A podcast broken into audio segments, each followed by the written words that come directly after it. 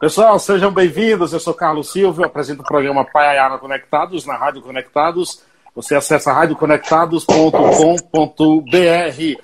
Acompanhe também o nosso site www.paiaianaconectados.com.br. Lá você encontra os nossos colunistas, o escritor Darlan Zurk, que acaba de lançar o livro A Fúria de Papéis Espalhados, que você vê aqui a capa dele, o jornalista e pesquisador de cultura Assis Ângelo e o também jornalista e crítico musical Sérgio Martins. Ademiro Alves de Souza é formado em letras pela Universidade de Mogi das Cruzes, é escritor, autor de romances livros de contos, crônicas, trabalhou na Secretaria de Cultura do município de Suzano por oito anos, também já ganhou vários prêmios com sua literatura, além de já de ser palestrante, ministrado palestra aí por todo o Brasil. Como eu não sou atendente de telemarketing, como ele mesmo diz, eu vou chamar de Sacolinha, ô escritor, que honra recebê-lo mais uma vez por aqui. Salve, meu querido, beleza. Quando você falou assim, atendente de telemarketing, eu já automaticamente o Twin já acendeu aqui dos, dos cobradores que me ligam, né? Me chamando de Ademiro, e aí, como eu, eu sou mais conhecido como Sacolinha do que como Ademiro, então eu já saio de fininho. Eu falo: olha, o Ademiro não mora aqui, não, só mora o escritor Sacolinha, entendeu? Mas aí eu teria. Legal, cara. Muito prazer estar participando dessa live aqui. É uma honra a galera que está entrando está participando aí. Acabei de ver que a galera do, do, do, Festival de Ações Literárias entrou. Eu estou com a camisa deles aqui, ó, no festival que eu participei, muito bacana.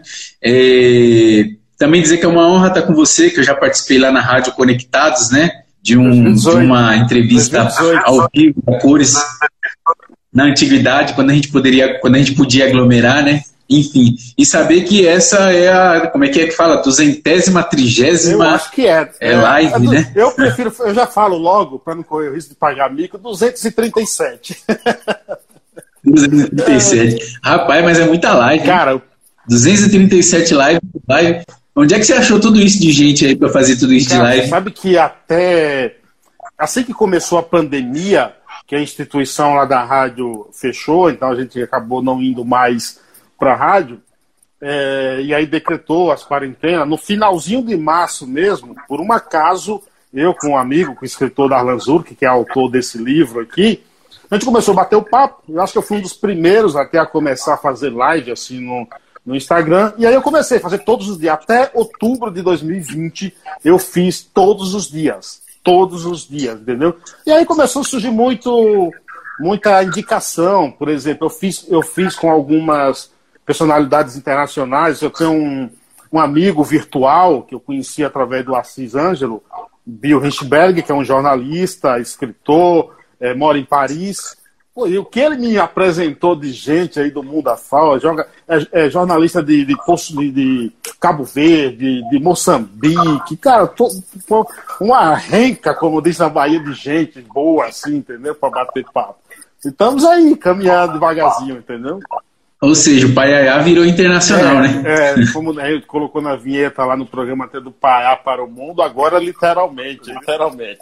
Mas eu falei, mas eu falei no, no, no, na minha apresentação aqui que além da admiração que eu tenho pelo teu trabalho, eu acompanho nas redes sociais, eu tenho uma inveja terrível de você, cara. Por, por, por, pelo talento de escrever, não porque eu não tenho esse talento, não é, né? Eu gosto da, da, da leitura.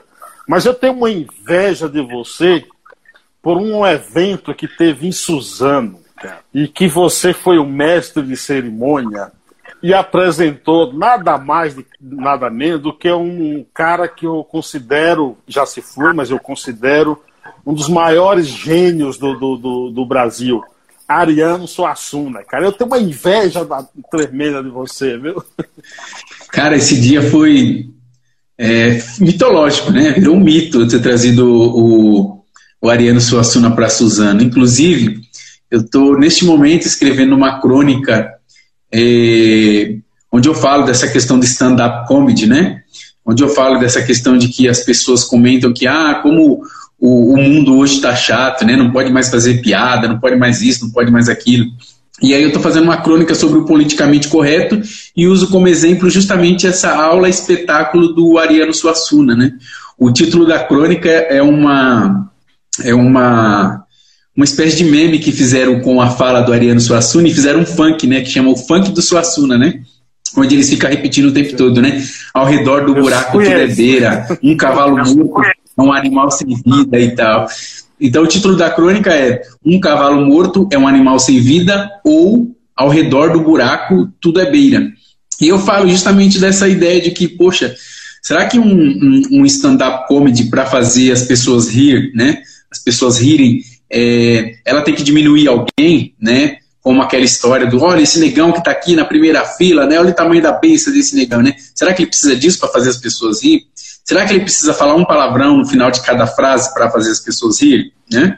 É, Ariano Suassuna ele arrancava risos da, da plateia sem ser esse né, o objetivo da, da aula espetáculo dele. Então a gente ria e a gente aprendia e era o equivalente a um ano de universidade, sabe? As pessoas saíam de lá com a barriga doendo de tanto rir e também com a cabeça explodindo de tanta informação, de tanta inspiração que tinha recebido. E o Ariano Suassuna fazia isso sem esforço nenhum, sabe? com aquela voz dele rouca, na casa dos 80 anos, né, e falando brilhantemente. Então eu uso eu uso esse dia, né, da aula espetáculo do Ariano Suassuna que eu trouxe aqui na cidade de Suzano, que foi no ano de 2008, assim, memorável, assim, mitológico, sabe? Muito show. Então você tem razão em sentir inveja, porque modéstia à parte, o bagulho foi louco.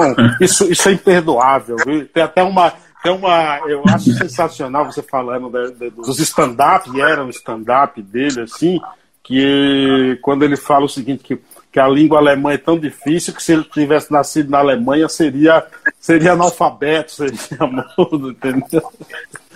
entendeu? Só o ariano para conseguir tirar essas coisas, né, cara? Sim, sim, sim. Tem um episódio que ele fala do, do da pobreza da língua inglesa, né? Do inglês, né? O glass de glass? Ele fala glass que. de glass? É. é se para falar vidro é glass, para falar copo é glass. Então, se eu pego um copo de vidro para tomar água, eu vou tomar água num glass de glass. Sensacional, sensacional. Ô, ô, ô. E que ele fazia isso em toda aula espetáculo, mas assim, tinha gente que toda vez que ele estava aqui em São Paulo, é, é, essas pessoas iam em todas as aulas de espetáculo dele, mesmo sendo a mesma coisa, porque as pessoas continuavam rindo. É como, eu acho que você passou por isso, mas é como a gente assistir Chaves e Pica-Pau. A gente sabe o que vai acontecer no Chaves, a gente sabe o que vai acontecer no Pica-Pau, mas mesmo assim a gente dá risada. A gente é, é, é uma sensação diferente a cada eu acho momento. Que o Ariano Suassuna conseguia trazer de certa forma uma solução assim para os nossos conflitos às vezes, nossos conflitos internos. Eu vou falar bastante aí do, do dos teus livros, Dente de Leão, A Sustentável Leveza de Ser, Entre Amar e Morrer, e eu escolho. Sou foi graduado em marginalidade, que vai para a terceira edição, é isso? Já está, está, na, terceira está na terceira edição. Mas por falar em conflito, é, é, para quem não conhece, o Ariano, o, o, o Sacolinha é, é, de Suzano, aqui na, na, Grande São Paulo, né? Tá de Suzano. Você é a pessoa é, é, mais poderosa, assim, de Suzano? Legal. Boa pergunta. Logo na, logo na sexta-feira à noite, uma pergunta dessa, né? Cara, eu, eu, eu estive no, no Provocações, né? Com o Antônio, com o finado Antônio Almudjan. É, ele chegou a perguntar assim para mim se eu se tinha alguma pessoa tão famosa quanto eu na cidade de Suzano. E eu citei Marcelo Cândido, que é uma figura política, é uma liderança política que a gente está muito carente né, é, no Brasil todo, então citei Marcelo Cândido e acabei cometendo o equívoco de não citar mais ninguém, mas porque naquela época Marcelo Cândido para mim era uma, era uma referência, né? Então eu pelo, pelo brilhantismo do, da liderança do Marcelo Cândido, uma figura negra, importante, intelectual, geógrafo, né? E acabou ofuscando de eu não lembrar de outras pessoas, mas assim, é, eu queria, eu queria é, ter esse poder que você está falando aqui, sabe? Eu acredito que se eu tivesse esse poder, é, quanto muitas outras pessoas têm aqui na cidade de Suzano, talvez é, é, muitas pessoas não estariam passando fome aqui na cidade de Suzano, né? Muitas ruas não estariam sem asfalto, muitos bairros não ficariam debaixo da água quando na, na época de grandes chuvas, né?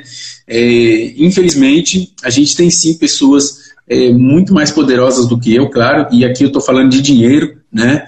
Porque poder é uma coisa e dinheiro é outra, né? Mas tem gente aqui na cidade que tem poder e tem dinheiro, né? Porque é, é empresário, porque é político, porque às vezes é dono é, de centros educacionais, né? Enfim, tudo aquilo onde é, para você de fato ser alguém na vida, você precisa passar por esse lugar. Então você precisa passar por uma escola né, de boa qualidade, você precisa passar, por exemplo, é, por grupos políticos, grupos de empresários, tem que pedir a bênção, né? E, infelizmente, Suzano é, ainda respira coronelismo, né? E aí, é, se um dia eles quiserem impedir de eu sair da minha casa com o meu carro, né, da minha garagem com o meu carro, eles conseguem, assim como aconteceu isso em 2013, quando eu estava me manifestando é, aqui na cidade contra é, uma gestão cultural ineficaz, e um belo dia, quando eu fui sair com o meu carro, tinha um trator na frente da minha casa, né? E eu não consegui sair,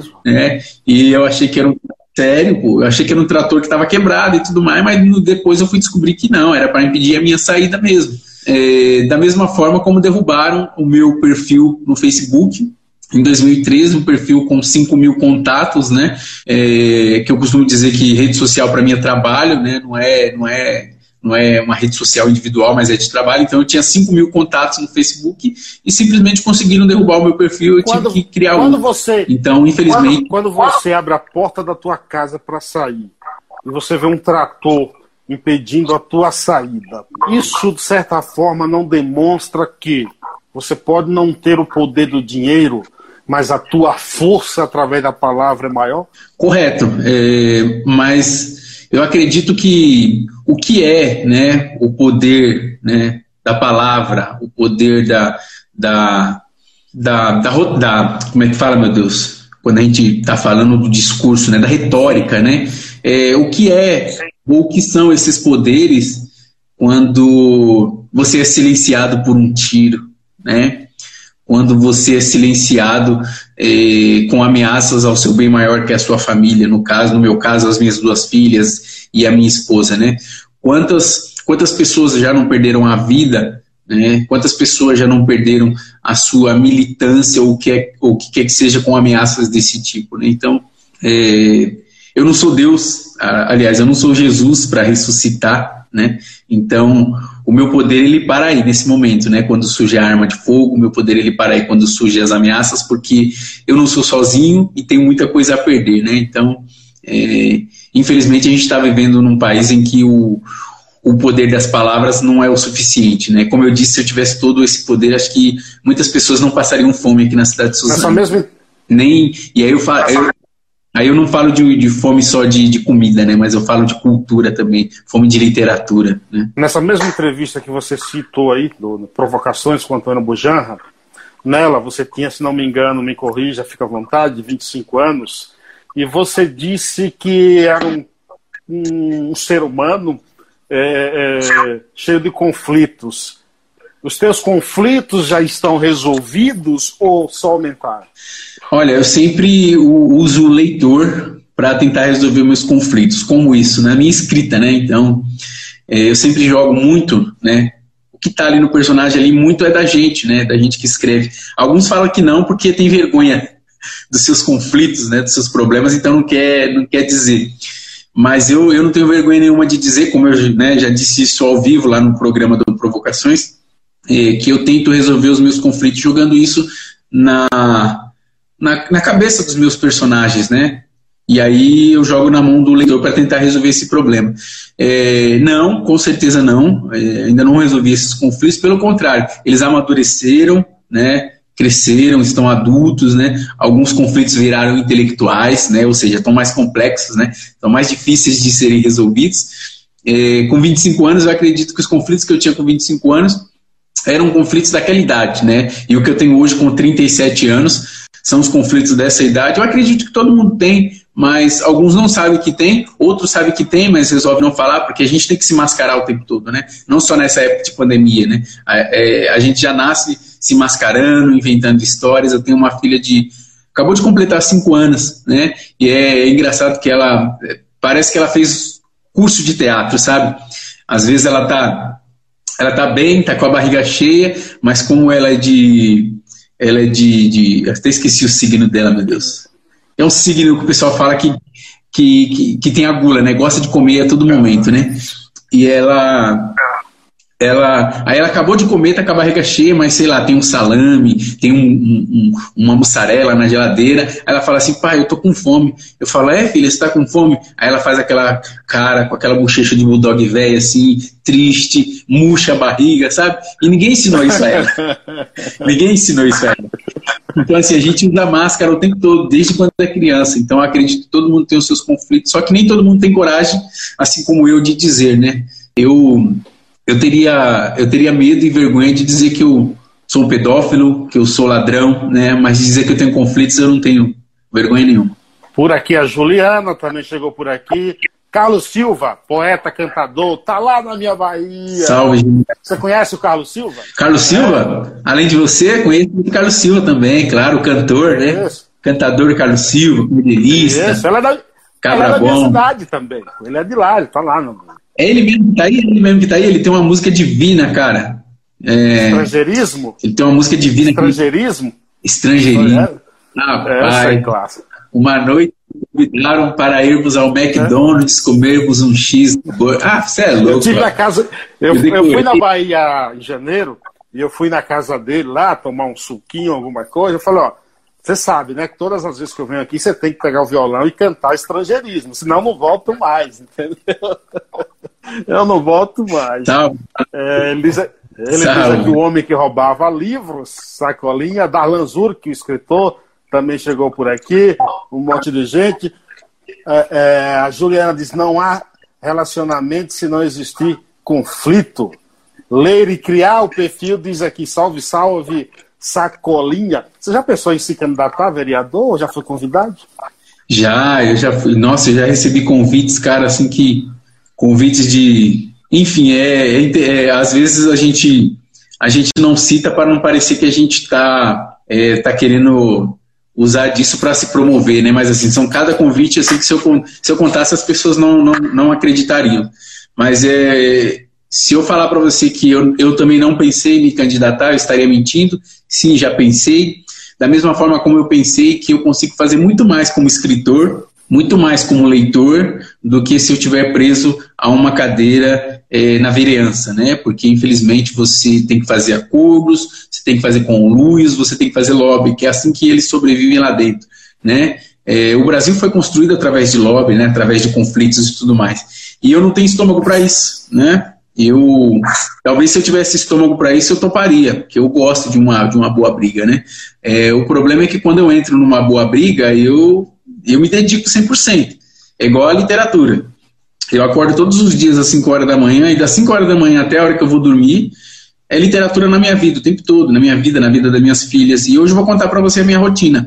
Hoje eu, eu acordei às 5, né, fiz minha meditação, fiz meus exercícios, fui ler, né, depois da leitura, eu preparei envelopes para mandar livros pelo correio. Na sequência, eu fui para o bairro de Guaianás, na zona leste de São Paulo, é, em duas bibliotecas que eu vou fazer intervenções de um projeto de grafite e poesia na, a partir da semana que vem. Aí eu voltei para Suzano, fui para uma escola falar de literatura, né, numa escola onde a gente tem poucos alunos e tudo mais. É, cheguei em casa, tomei um banho, dei uma descansada e estou aqui falando com você numa live que só está acontecendo por conta da literatura. Amanhã, às 8 da manhã, eu estarei num podcast também é, literário, e assim a minha vida, né? Ou seja, eu entrei na literatura foi para fazer bonito, não foi para fazer feio. Então eu tento fazer bonito escrevendo, eu tento fazer bonito lendo, eu tento fazer bonito aqui, né, trocando essa ideia com você. Então eu deixo a virilhança de lado para me dedicar à literatura que com ela eu consigo não só salvar vidas, mas eu consigo mudar pensamentos também, que é muito interessante. Me fale um pouco desses três livros. É, quando eles foram, quando foram lançados e, e, e, você reeditou aí também, né? Relançou esses aí. É, queria dar um salve aqui para a galera. Que, que entrou aí agora há pouco, né? é, o, o Henry Bezerra, que é um leitor, professor, leitor lá, do, lá de Fortaleza, né, do Ceará. salve. Também dá um salve, também dá um salve aí pro para minha revisora, que entrou aqui agora, não sei se ela está aqui ainda, mas a revisora Luciana Moreno, uma professora, doutora, né, que eu tenho muito orgulho de, de conhecê-la, e ela não é só minha revisora, mas ela é minha leitora crítica aí também. E um salve aí pro, o perfil Ler e Criar Asas, né? Acaba, é um perfil que acabou de adquirir alguns livros meus aí, e estão preparando algumas resenhas aí para lançar no YouTube. Firmeza total. Continuem aí com a gente, vamos que vamos. É, falando desses três últimos livros aí, né? Quando você falou assim, ó, me manda uma resenha, né? Do último livro que você publicou. E aí eu entrei num, num mini conflito, né? Porque é, eu não sei qual dos, qual dos três é o meu último livro, né? Se é esse, que foi publicado em 2019, né? E, e até hoje, de 2019 para cá, é o livro mais vendido que eu publiquei. Leão, esse. Eu não sei se é esse. É o Dente de Leão, vou falar dele já, né? Dente de Leão, a sustentável leveza de ser. Eu não sei se é esse, Entre Amar e Morrer Eu Escolho Sofrer, um conto da pandemia, que saiu pela editora Todavia. E também não sei se é esse aqui, que é o Graduado em Marginalidade, que acabou de ser relançado agora, a terceira edição. Né? Por isso que eu falei assim, ah, vamos falar dos três, né? vamos comentar dos três. É, você quer que eu já vou falando dos três direto ou você eu, tem algumas perguntas prontas aí sobre eu, eles? Eu, eu, gostaria até de entrar, de falar do Dente de Leão. Me despertou até um pouco a curiosidade, porque também tem um vídeo seu no teu site, é sacolinha.com.br, não é? Teu site? Lá, e... Não, é escritorsacolinha.com. Escritorsacolinha.com. É, acessem lá, tem umas coisas bem bacanas lá, recomendo. Esse podcast também vai ficar gravado na rádio, então, se você não está. A hora que você estiver ouvindo, você acessa o site do Sacolinha que vai gostar. Quando é que você começa a se envolver ou despertar ou colocar em evidência esse teu projeto da literatura e paisagismo? Legal. Antes de eu responder, deixa eu dar um salve. Ó, a gente está falando de, de, de, da sua live ser internacional, né? Do Paiá ser internacional, né? E aí eu falo do meu site, que é .com, que é internacional o meu site, e eu quero dar um salve aí para minha tia, da cidade de Vigo, lá na Espanha. Né? Ela acabou de cobrar aqui. Estou esperando meu salve para ir dormir. Buenas, então, salve, Vanusa Alves. Fala, fala espanhol, pra... Buenas noites. noite. Isso. Bem-vinda, amiga. Daqui a pouco ela comenta aí se o seu espanhol está bom é, ou não, hein? E ela é sincera, é, então vai cuidado. Moreno disse aí ainda. Valeu, Luciana. Tamo junto. É, o o literatura, como foi mesmo a sua pergunta sobre o literatura e paisagismo? O, o, me despertou a curiosidade pelo fato de até ter um vídeo seu na internet de quando começou a despertar ou colocar em evidência na prática esse teu projeto aí da, da literatura e paisagismo. Legal. O nome completo do projeto é Literatura e Paisagismo Revitalizando a Quebrada. Eu sou um sujeito muito caseiro, eu sou um sujeito muito é, eu moro num local, eu gosto de ficar nesse local. Então eu estou em casa, eu gosto de estar em casa. Enquanto o pessoal gosta de sextar na rua, eu gosto de sextar em casa, assistindo filme, né, comendo pipoca. Sábado, domingo, eu gosto de ficar em casa, né? Da mesma forma, eu gosto de ficar na minha cidade, eu gosto da minha cidade. Então, é, tem muita gente que vai fazer exercício é, físico, gosta de pegar o seu carro, ir até uma academia, né? Gosta de pegar o seu carro, ir até um parque. Eu fazer exercício físico caminhando no meu bairro. Eu gosto de caminhar no meu bairro. Né? No máximo eu vou até um outro bairro tal, quando a caminhada é maior que uma hora e volto. E há muitos anos, desde 2011, é, eu, vim, eu vim observando que o meu bairro estava um bairro, um bairro muito feio, sabe? Um bairro muito cinza, faltando verde, faltando cores e tudo mais. Isso sempre me incomodou, né? Porque você vai caminhar no parque, você vai correr no parque, você vê muito verde, né? Você vê muitos pássaros, você vê muita gente de roupa colorida, enfim. E meu bairro, a única coisa que eu via era a gente enfurnada nas suas roupas, indo trabalhar de manhã, né, 6 horas da manhã, e, e o cinza, falta de verde e tudo mais. Isso sempre me incomodando e eu pensando, um dia eu ainda vou fazer um projeto para mudar a cara do meu bairro, porque eu cansei de só criticar, né, de criticar os vereadores, de criticar a prefeitura, de criticar o deputado, o senador, né, ou o presidente. Eu cansei, né? Hoje eu arregaço as mangas e faço. E eu cansei só de, de, de ficar criticando. Hoje eu sou do tipo que eu só critico se eu tiver uma, uma sugestão para dar, né? E melhor ainda, eu só critico se eu puder arregaçar as mangas e, e ajudar a mudar.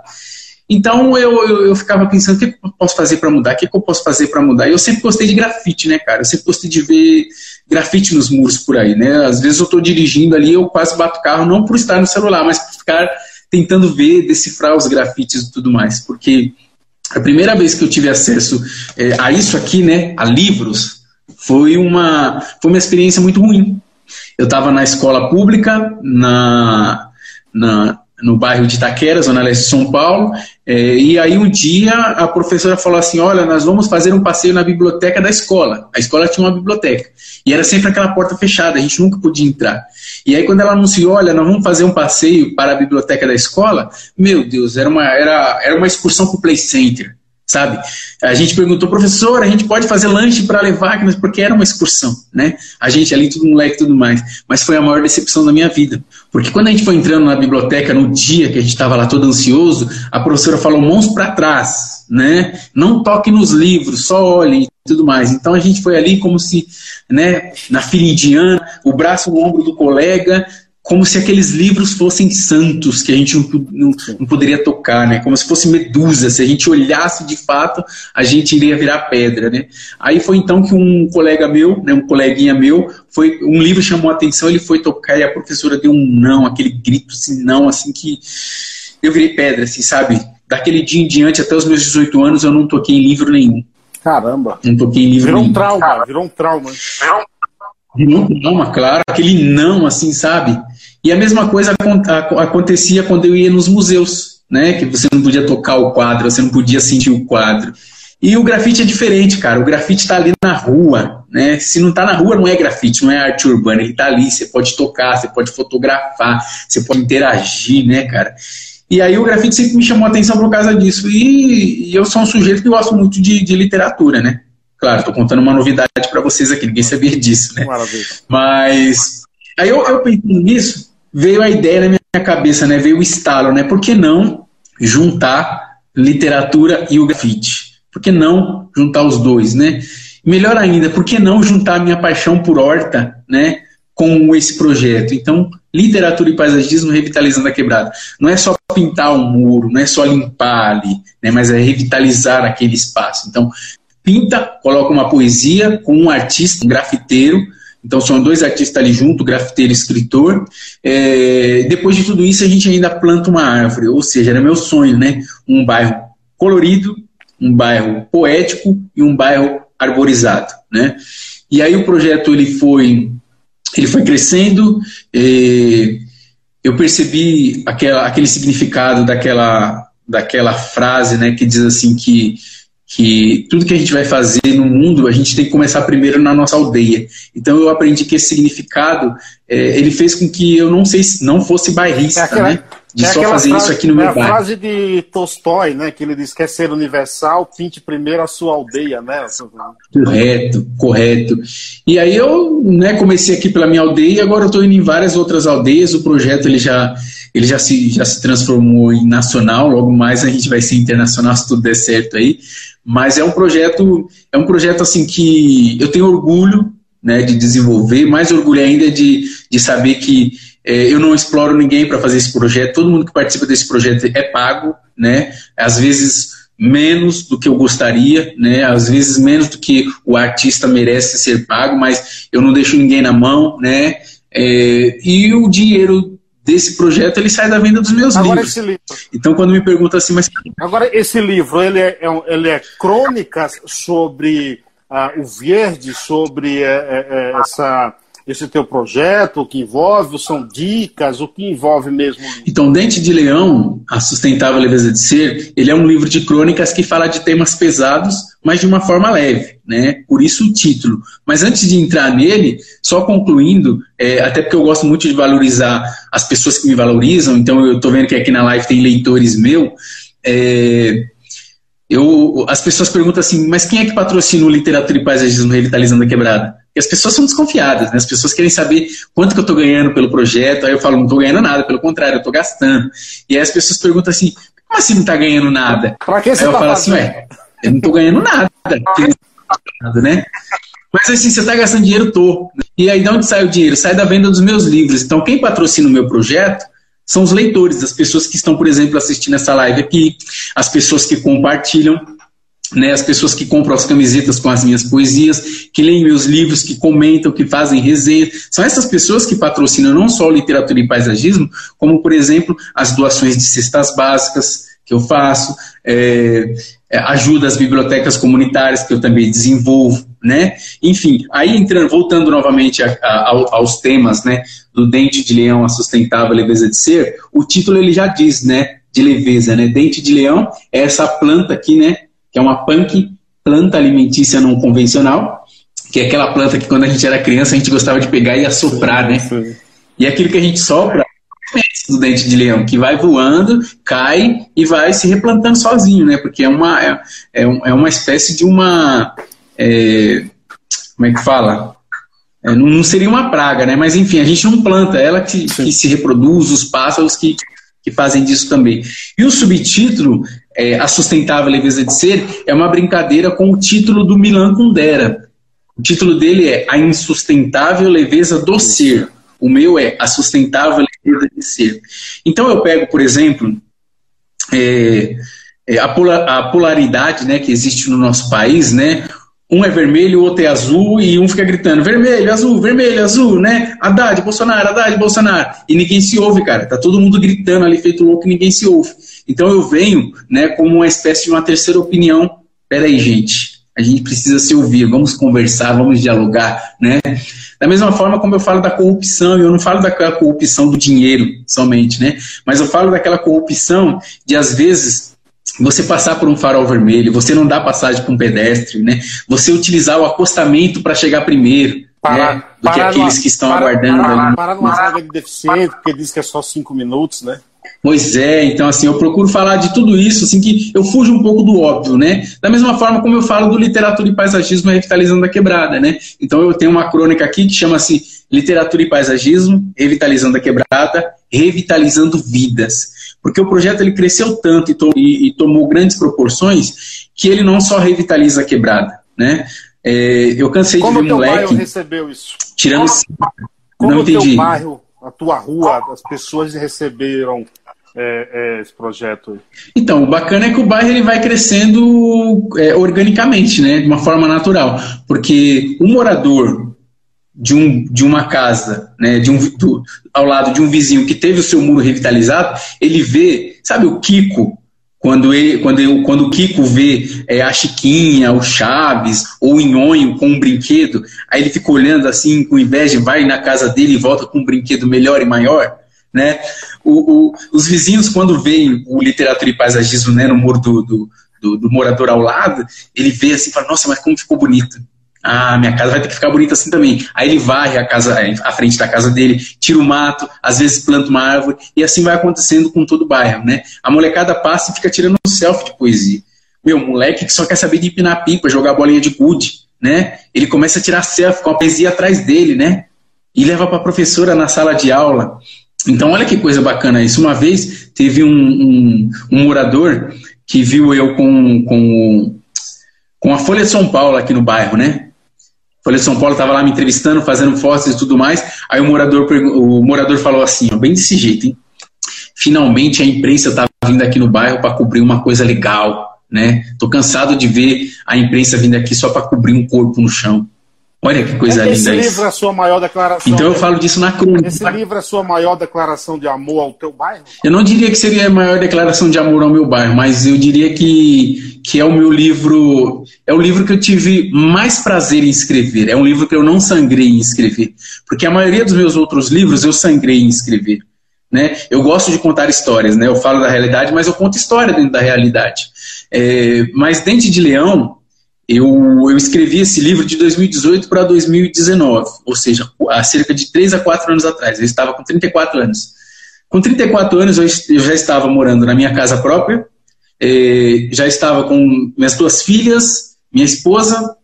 Eh, enfim, eu estava numa situação muito melhor do que a situação que eu estava escrevendo os outros livros. Então, eu tinha tempo e tranquilidade para pensar sobre os temas que eu ia escrever. É o meu primeiro livro de crônicas. Eu tenho nove livros publicados, oito são na área da prosa, né? Romance, conto, é, autobiografia, que eu tenho também a minha autobiografia publicada, e aí faltava um livro de crônicas para completar essa, essa coisa da prosa, né?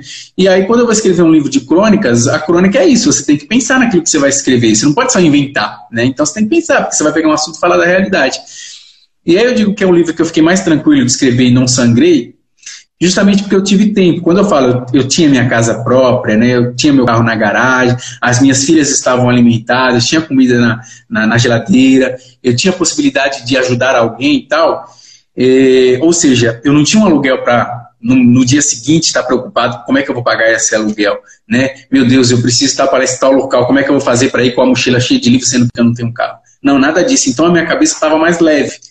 Então eu não sangrei e fiquei mais tranquilo para escrever, né? Mais uma coisa, você falou aí que a tua vida, né, respira literatura, eu acredito, e vou, você falou aí das suas duas filhas, é, eu não sei quantos anos elas têm.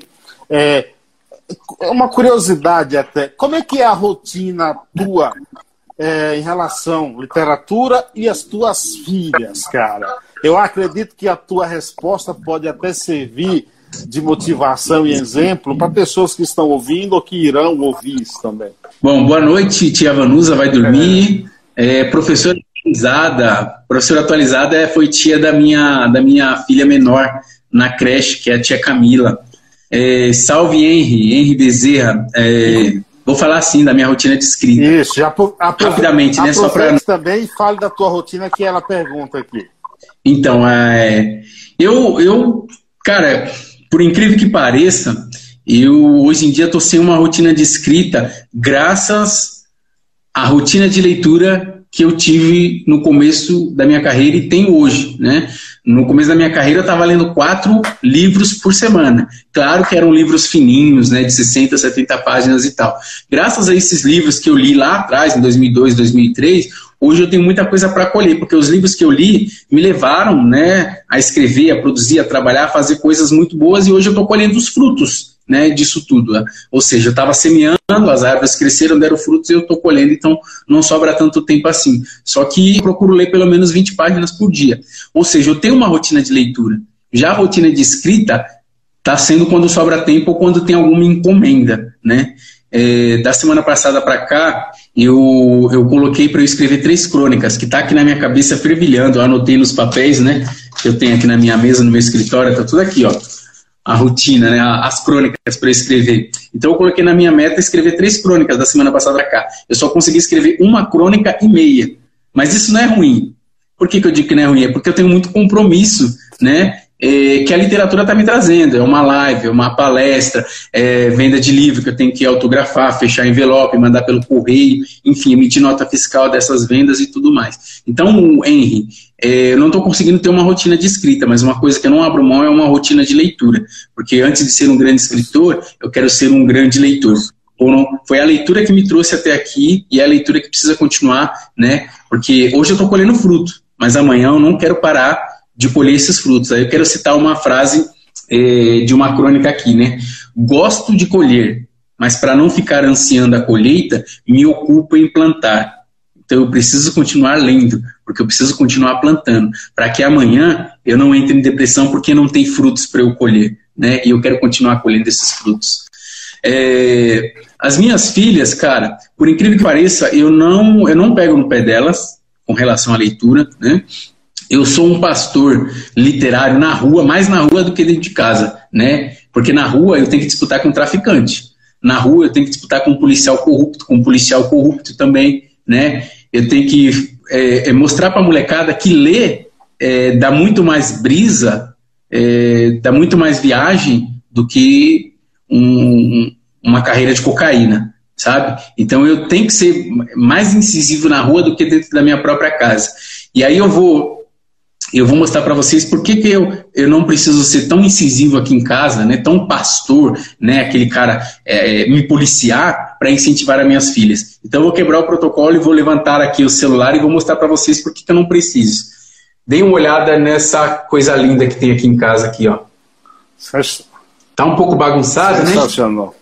Mas isso aqui é a minha biblioteca particular, né, que eu tenho aqui na minha casa com 3 mil livros. E aí, vou mostrar para vocês aqui também agora o chão. vou mostrar a bagunça para vocês. Olhem esses livros que estão no chão ali, ó. Cadê, cadê? Vamos ver. Olha lá, ó, esses livros que estão no chão, ó. São os livros infantos juvenis que eu coloquei a minha filha de 11 anos, né, a mais velha, para arrumar. E ela caiu numa pegadinha, né, numa armadilha. Eu vi que ela não estava lendo, porque ela está nessa rotina de estudos é, remotos, né, virtuais e tudo mais, e terminava tudo remoto e ia descansar, né, assistindo televisão, enfim. E aí eu pensei, opa, eu não vou falar assim para ela, toma, vai ler. Eu falei assim, filha, precisa arrumar esses livros, né? E eu coloquei ela para arrumar os livros dela, né? Um caixote assim, ó, com mais de, de 60 livros. E ela começou a arrumar o caixote e tal, começou a arrumar os livros. E o que, que ela tá fazendo? Tá, tá lendo, tá lendo, né? Você tá pôs tá o livro tal, começou a folhear. E... Sim, sim, sim, pois é. E a, a, filha menor, que acabou de completar cinco anos, que é a Laurinha, que é a Comilona, ela a gente a gente está também colocando a leitura na vida dela aos poucos, né? Desde quando ela estava na barriga da mãe que eu lia para ela, é, é, um processo, claro. né? Como eu disse para vocês, eu preciso ler todos os dias. Eu preciso me convencer que ler é da hora, né? Que ler é legal. Eu não tenho que ler só como trabalho, só como obrigação. A mesma coisa é com as minhas filhas. Então, é de cinco anos é isso. De vez em quando a gente faz uma rotina de leitura noturna, vai, vai dormir, quem vai ler livro para ela hoje? Né? Aí, de vez em quando, a gente para, para não ficar aquela coisa muito maçante, muito chata, e depois a gente volta com alguma, com alguma outra armadilha, né? Porque as pessoas falam assim: é, você, você fez uma coisa errada, eu vou te colocar de castigo, né? Ó, vai estudar, vai ler, vai ficar no cantinho do pensamento. Então a gente cresce achando que estudar é castigo, que ler é castigo e que pensar é castigo. Edu educação E a gente tem que fazer o contrário. Educação errada, né? Educação pois errada. É. Agora, você, o teu livro Graduado em Imaginalidade, terceira edição, ele é também um sucesso, né? Fale um pouco dele aí. Por que, é, por que essa, essa nova edição? Legal, falar assim. Enquanto isso, você vai dando uma olhada nos comentários aí que pode passar e eu sempre esqueço de falar pra galera aí. Raquel Barbosa, salve, Onésio, firmeza total. Ele chegou por aqui. Lúcia Santos, tamo junto.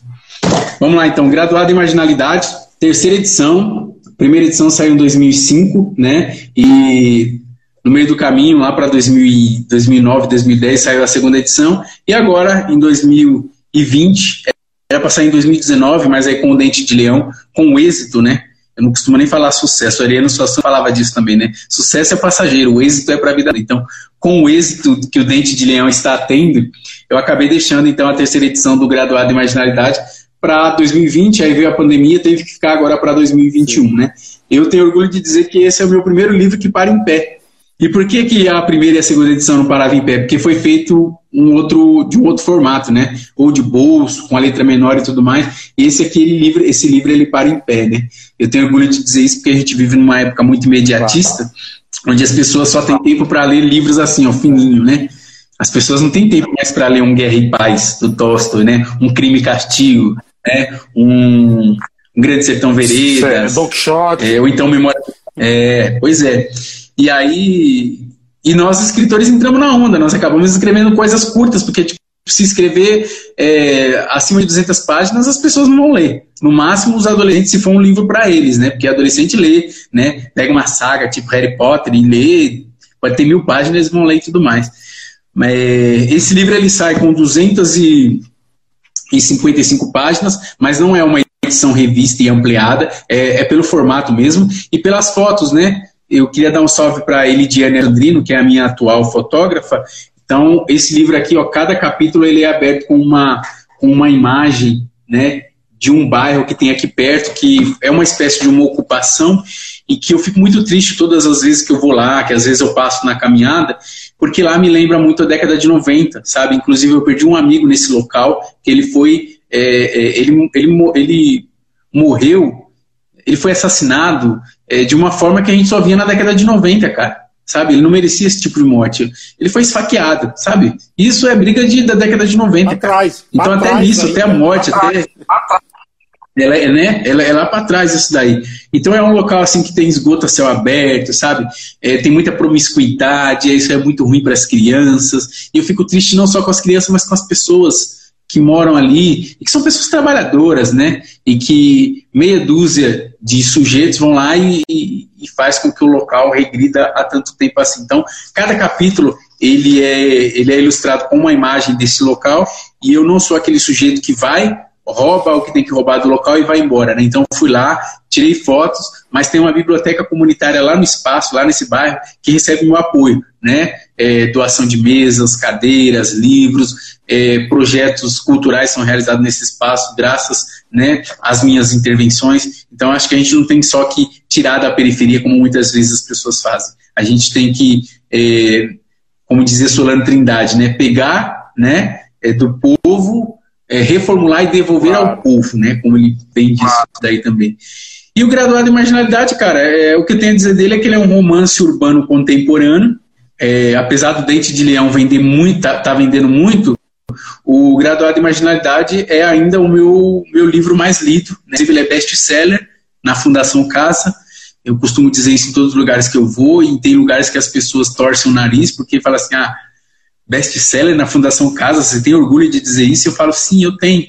Por quê? Porque é muito, é muito fácil a gente ser best-seller em lugares que as pessoas já leem. Sim, que as pessoas já leem. Agora eu quero, eu quero, eu quero ver você ser best-seller num lugar onde as pessoas dizem não gostar de você literatura. Deu, você deu não é que as pessoas pra, pra beira-mar. Sim, sim, sim. Foi um, foi um projeto da, da ONU, Organização das Nações Unidas, né, Unesco, Ministério da Justiça, Ministério da Cultura, que ocorreu de, 2000, de 2010 a 2012. Eu, né, e a Maria Valéria Rezende, a escritora lá da Paraíba, né, é, premiadíssima, a gente desenvolveu esse projeto com essas, com essas organizações, né, com esses ministérios, é, de incentivo à leitura nas penitenciárias de segurança máxima, que até 2012 eram quatro, né, penitenciárias federais. E aí, nessas penitenciárias, eu não só dei aula, é, eu e a Maria Valéria Rezende, nós não só demos aula para Fernandinho Beiramar, como a gente deu aula também para ex-deputados milicianos presos, é, a gente deu aula para Elias Maluco, enfim, vários desses bambambãs da criminalidade, né? E o que me chamou a atenção lá é que, assim, Aqui no estado de São Paulo, onde eu sou graduado em dar oficina nas fundações casa, nas penitenciárias né, estaduais, tanto a masculina como feminina, é, aqui eles não leem. Já nas federais é muito diferente, eles leem e leem muito, né? Porque eles têm celas individuais, passam 22 horas por dia preso numa cela, saem duas horas somente para o banho de sol. Então, o que, que eles vão fazer nessas 22 horas, além de dormir e de se exercitar? Eles leem, tem presos que chegam lá, por exemplo, é, presos estrangeiros, né, da Colômbia, da Bolívia, do Uruguai, que eles não sabem ler o português, mas eles fazem aula para aprender a ler o português para ler, para passar o tempo, porque ficar sem ler na cadeia, numa cela individual, sem conversar com ninguém, sem ter um celular, é muito ruim, é uma tortura. Então eles fazem de tudo para ler, para ter acesso à leitura. E eles só têm acesso, eles só têm direito a ler 10 publicações por semana. São cinco livros e cinco revistas que eles têm direito. Se eles tivessem direito a ler, a ler 20 publicações, eles iriam ler 20 publicações. Né? Então a gente chegou para dar oficina para sujeitos que já liam. Então foi muito diferente do que a gente fazia, do que eu fazia aqui em São Paulo e a Valéria Rezende fazia lá na, na Paraíba. Mas assim foi foi um aprendizado e tanto assim para a gente Inclusive, eles, todas as vezes eles agradeciam, né, quando a gente saía de lá, obrigado por vocês virem aqui, por fazer isso que muita gente não quer vir fazer. E eu agradeci em pensamento, obrigado vocês, Nossa. né, por estarem aqui e por eu aprender, né, o que eu aprendo com vocês aqui também. É claro que eu não ia falar assim, obrigado por vocês estarem Sim, presos, né? Claro, não. ia pegar, claro que... agora, ia pegar uma Agora me diz o seguinte, Sacolinha. Sim. Entre amar e morrer, você escolhe, eu escolho sofrer. Esse é o teu título mais enigmático de todos os livros? Poderia ser, cara. Por enquanto é. Por enquanto é. Mas tem outros títulos vindo aí que, assim, a maioria dos meus títulos surgem à noite, de madrugada, quando eu tô dormindo, e de repente acordo de um sonho, acordo com isso, não sei de onde veio esse título, e eu anoto, né? Deixo anotado ali e depois eu, eu acabo utilizando. Mas o Entre Amar e Morrer Eu Escolho Sofrer não foi um título que surgiu é, quando eu estava dormindo, né? E foi um título que eu escrevi a história e depois lendo, relendo, eu falei, vai ser esse o título, Entre Amar, Morrer e Escolher Sofrer. Por quê? É uma história que se passa na pandemia e fala sobre amor e, solidariedade em tempos de pandemia, né? Eu acredito que toda ação de solidariedade, né, por trás tem alguma tem algum tem algum interesse individual, né? Então as pessoas não fazem solidariedade porque são bonzinhas somente. Muitas, por exemplo, querem se sentir bem. Muito, por exemplo, tem alguma promessa a cumprir. Muitos querem deitar a cabeça no travesseiro e saber que fez o bem para alguém. Então toda ação de solidariedade tem é, tem isso, tem esse interesse por trás. E quando o Leandro da editora Todavia me ligou, né, me explicando o projeto e me disse o seguinte: olha, Sacolinha, a gente quer lançar uma coleção ensaios da pandemia, onde vai ter um político falando é, de política em tempos de pandemia, um sociólogo né, falando de sociologia em tempos de pandemia, um jornalista, enfim. E a gente queria um escritor de periferia falando como a, a, a, a periferia está enfrentando a pandemia. E eu disse o seguinte: olha, eu até me, eu até topo, desde que eu possa é, escrever uma história de ficção, que eu gosto de contar história. Eu gosto muito de ouvir história, ou seja, eu gosto de ler. Então, assim, ao mesmo tempo, eu também gosto de contar história. Eu não quero que as, que as pessoas peguem um livro meu e quando a pessoa abra, caia sangue. Eu não quero. Eu quero que as pessoas leiam um livro e se sintam confortáveis em ler esse livro. Então, toda história minha tem um. Todo, todo livro meu tem uma história muito bacana por trás que dá gosto de ler. E aí, eu escrevi, eu resolvi escrever como a, a, periferia estava enfrentando a pandemia, como está né, enfrentando a pandemia, só que eu coloquei uma pitada de amor né, e uma pitada de solidariedade nessa história. E, e já come, a começar pelo título, né, que é muito provocador. Entre amar e morrer, eu escolho sofrer. E as pessoas falam assim: ah, não, eu prefiro viver. Ah, eu prefiro amar. Eu falo assim: então, se você prefere viver, você escolhe sofrer. Se você prefere amar, você escolhe sofrer. Né? Porque viver é sofrer. Né? É, a felicidade do pobre parece a grande ilusão do carnaval, que a gente trabalha o ano inteiro por um momento de sonho para fazer a fantasia. A gente trabalha por um momento de sonho. A gente passa a sexta-feira, aliás, a gente passa a semana toda esperando a sexta-feira, para no domingo, na hora do Faustão, a gente entrar em depressão, né? Na hora do Fantástico, a gente já ficar daquele jeito ali, ah, meu Deus, amanhã eu tenho que trabalhar. E a gente é infeliz na segunda, na terça, na quarta, na quinta volta a ser feliz na sexta, no sábado e no domingo de novo. E a gente fica nesse ciclo vicioso que os capitalistas gostam de chamar de a corrida de, de, de é, corrida dos ratos, né? Você está ali, você nunca, você está sempre no mesmo lugar, né? Pagando boleto, trabalhando, pagando boleto, pagando boleto e tal. E o Eduardo. Então, ou seja, viver é sofrer e amar. Eu acho que quem ama e fala assim, ah, eu, eu sou feliz por amar, eu não sofro, é o bobo da corte. Porque amar é sofrer. Não, não é todo momento que você é feliz e que você não sofre. Olhando, Se você não sofre, não é amar. Olhando para a tua grande trajetória, hoje já e com. Como você é um cara novo, né? Eu sou um pouquinho mais velho que você, você é um cara novo. Qual é a palavra da nossa amada língua portuguesa que define hoje a história, que melhor define a história do Sacolinha? Rapaz, tu me pegou agora, hein? Você podia ter, você podia ter mandado essa pergunta antes para mim no WhatsApp para eu me preparar. Entendi a graça. Você Mas... é bom demais, cara. Então. Rapaz, uma palavra que define a minha trajetória. Que define a sua trajetória até hoje. Então, cara, eu, eu, eu, eu usaria duas, né, cara? Eu usaria duas.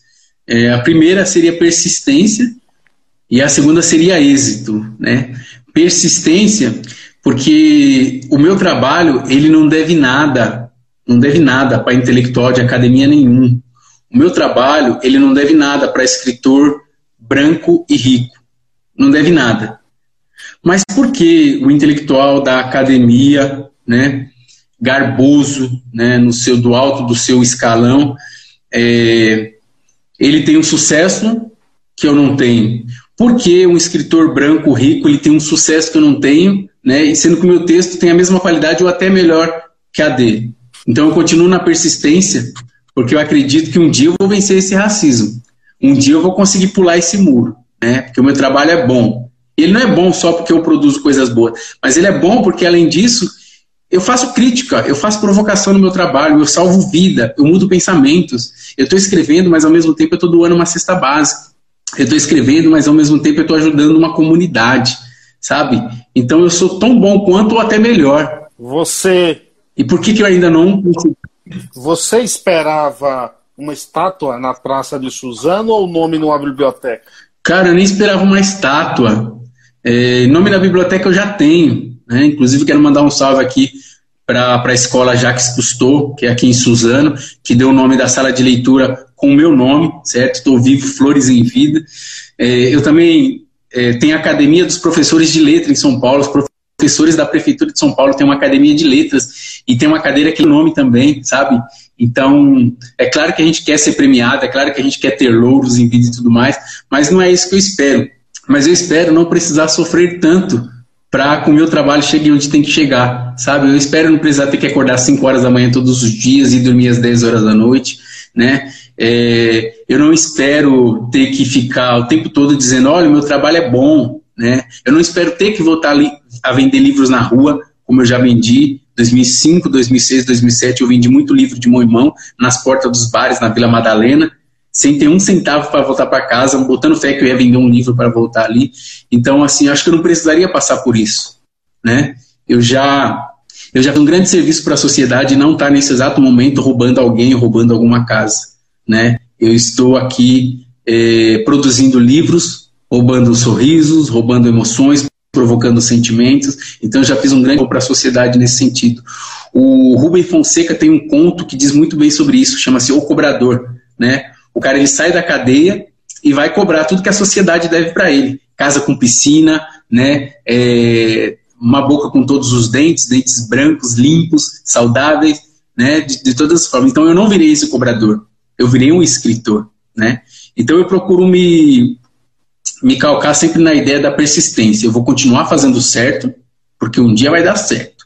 Entendeu? Eu, com nove livros publicados, aí eu não estou chorando, eu estou fazendo observações, eu estou fazendo provocações. Por que, que eu, com livros publicados, eu tenho que ser o cara que escreve, tipo o Plínio Marcos da minha época, né? Eu não deveria ser, na época do Plínio Marcos, tudo bem, ele ser o escritor, ser o vendedor, né? Ser tudo. Mas na época que a gente está vivendo, com rede social, com, com tudo, eu sou o escritor, eu sou, às vezes, o modelo da capa, né, como foi o caso do meu primeiro livro.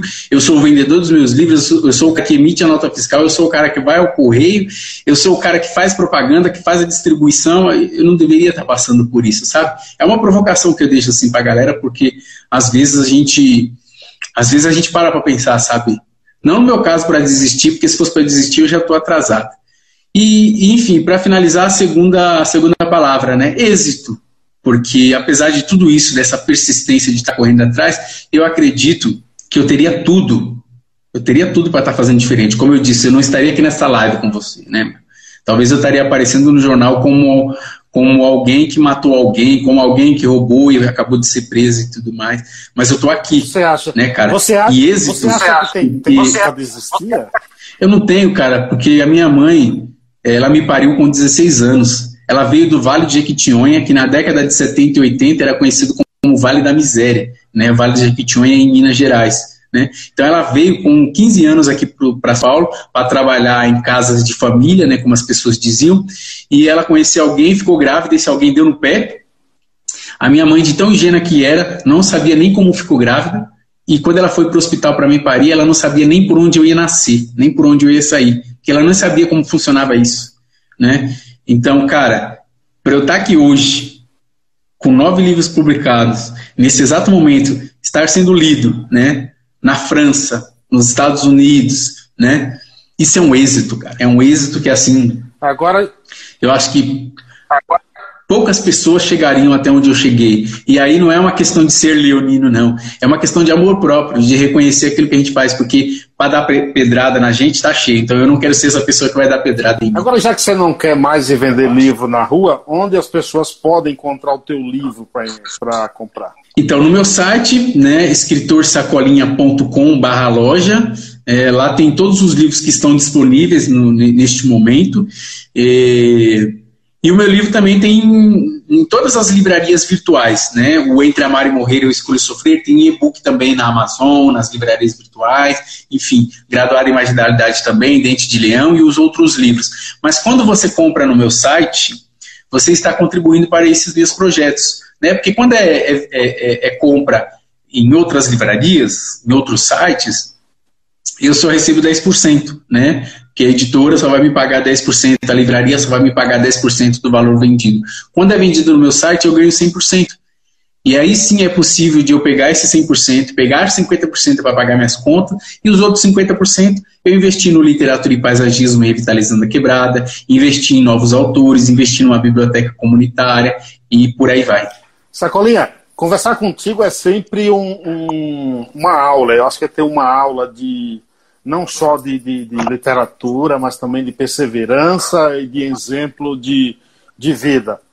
É, gostaria de te agradecer por ter disponibilizado esse tempo aí, espero reencontrar mais vezes. O meu muito obrigado mesmo. Tamo junto, meu querido. Vamos que vamos aí para cima. É, continue com essas suas lives aí. Quem sabe um dia você não faça igual Pelé, né?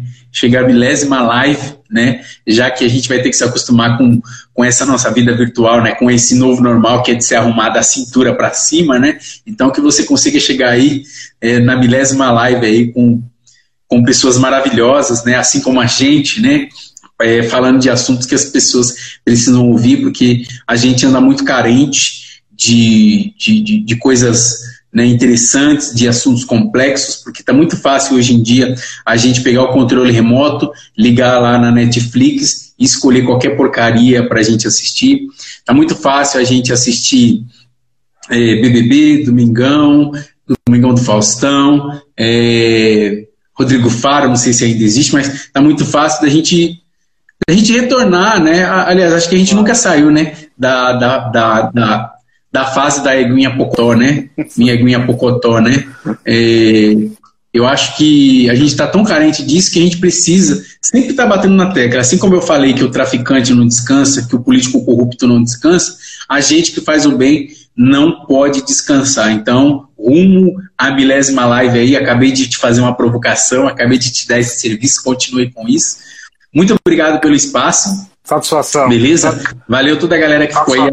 Obrigado a todos. Valeu toda a galera que ficou aí até o, até o momento. Pedindo, ó, é, pedindo, que vai assistir depois essa live. Estão pedindo aí para você ministrar um curso aí de administração também, tá? Ó.